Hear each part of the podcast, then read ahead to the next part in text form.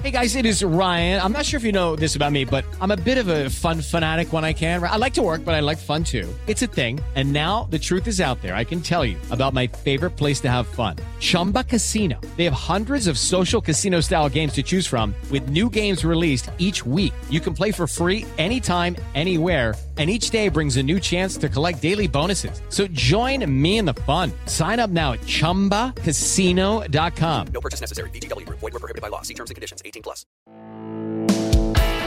Este es el podcast de Alfredo Romo. 889noticias.mx La teoría dice que hoy sería el lunes más triste del año porque la gente se da cuenta que ya se acabaron las fiestas, se da cuenta de cuánto debe en cuestión monetaria y que pues la cosa va a estar un poquito densa en cuestión financiera. No está comprobado científicamente que exista este Blue Monday.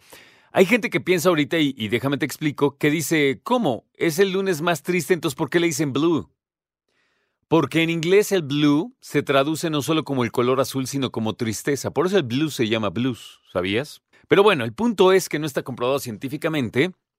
Y lo que sí se sabe es que en enero puede ser complicado por la lana que debes y el agobio que te da haber gastado tanto dinero, si es que lo gastaste, y los gastos extraordinarios que se realizaron. Yo la verdad, sí estoy sintiendo gacho porque es cuando llega el predial y el seguro del auto, en mi caso, y el tegue de entonces híjole, ¿no? Pero bueno, 48% de los participantes de una encuesta declararon que el dinero es la causa de estrés número uno. O sea, podríamos decir, según esta encuesta, que números cerrados, una de cada dos personas opina que el factor más estresante en la vida es el dinero. Por encima de salud, familia, trabajo. Wow, la Comisión Nacional para Protección y Defensa de los Usuarios de Servicios Financieros, la CONDUCEF, define el estrés financiero como, y cito, la angustia de no poder llegar con dinero a fin de quincena o de mes. Problemas de sobreendeudamiento, la capacidad de ahorrar y la obligación de recortar gastos. ¡Pum! No, sí está tremendo, ¿eh? Sí está tremendo.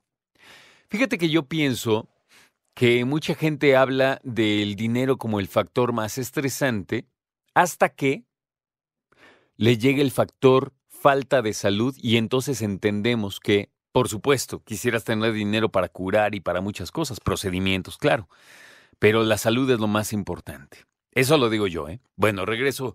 Expertos destacan que para tener un buen manejo de recursos y de dinero como tal, para poder tener lo que le llamamos estabilidad y poder dormir tranquilamente en cuestión de lana, incluso emocional, es indispensable, dicen los expertos, conocernos a nivel personal.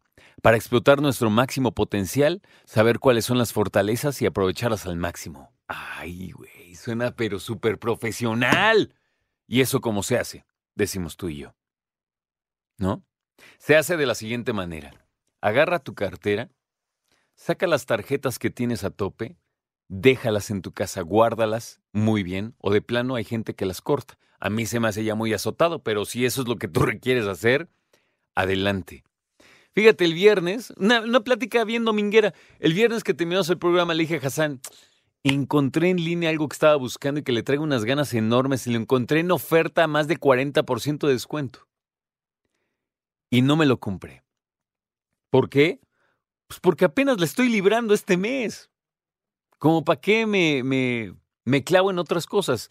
Y en serio, todavía es neta. ¿eh? Además del descuento, tenía meses sin intereses.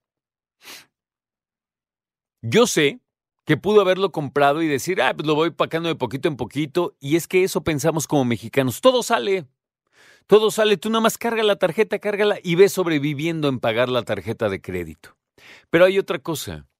Hay otra cosa. Cuando yo no tenga dinero para algo que verdaderamente es importante, sí me va a venir a la mente ese momento de decir, ah, pero ahí andabas comprando en descuento, ¿verdad, baboso? Eso lo digo para mí, ¿eh? por supuesto. Entonces, creo que también hay que ser muy conscientes y aterrizar muy bien de quiénes somos, qué hacemos, qué nos gusta, qué nos hace falta, pero también qué es necesario. Lo necesario en mi casa ahorita tiene que salir adelante. Es lo más importante, lo más importante. Y nos conocemos. Te digo una cosa. Yo le dije a mi esposa en días recientes que por qué no nos regalamos Navidad en enero.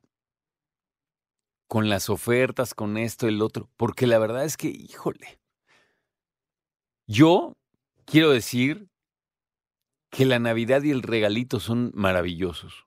A mí me encantan, pues a quién no, ¿verdad? Y recibo, gracias a Dios, pero llega un momento en que cuando ves el mismo producto al otro día, con el 40, ¿no? pues sí, dices, ah, qué necesidad. Entonces, no sé, habría que romper un poco el paradigma, supongo, para los que pueden, quieren, podría ser una buena opción, ¿no? Pero bueno. Dice aquí que es importante tener el control de nuestras finanzas personales, debes asegurarte de saber con exactitud cuánto ganas, cuánto gastas, anotarlo, debes hacer del ahorro un hábito y designar periódicamente un porcentaje, eh, algo para guardarlo y no tocarlo nunca, hasta que sea una verdadera emergencia.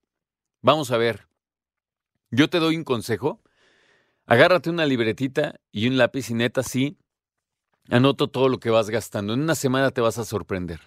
Con un mes que lo hagas, te vas a sorprender. Y entonces vas a poder detectar muy bien en qué se te está yendo la lana y en qué parte cerrarle a la gastadera.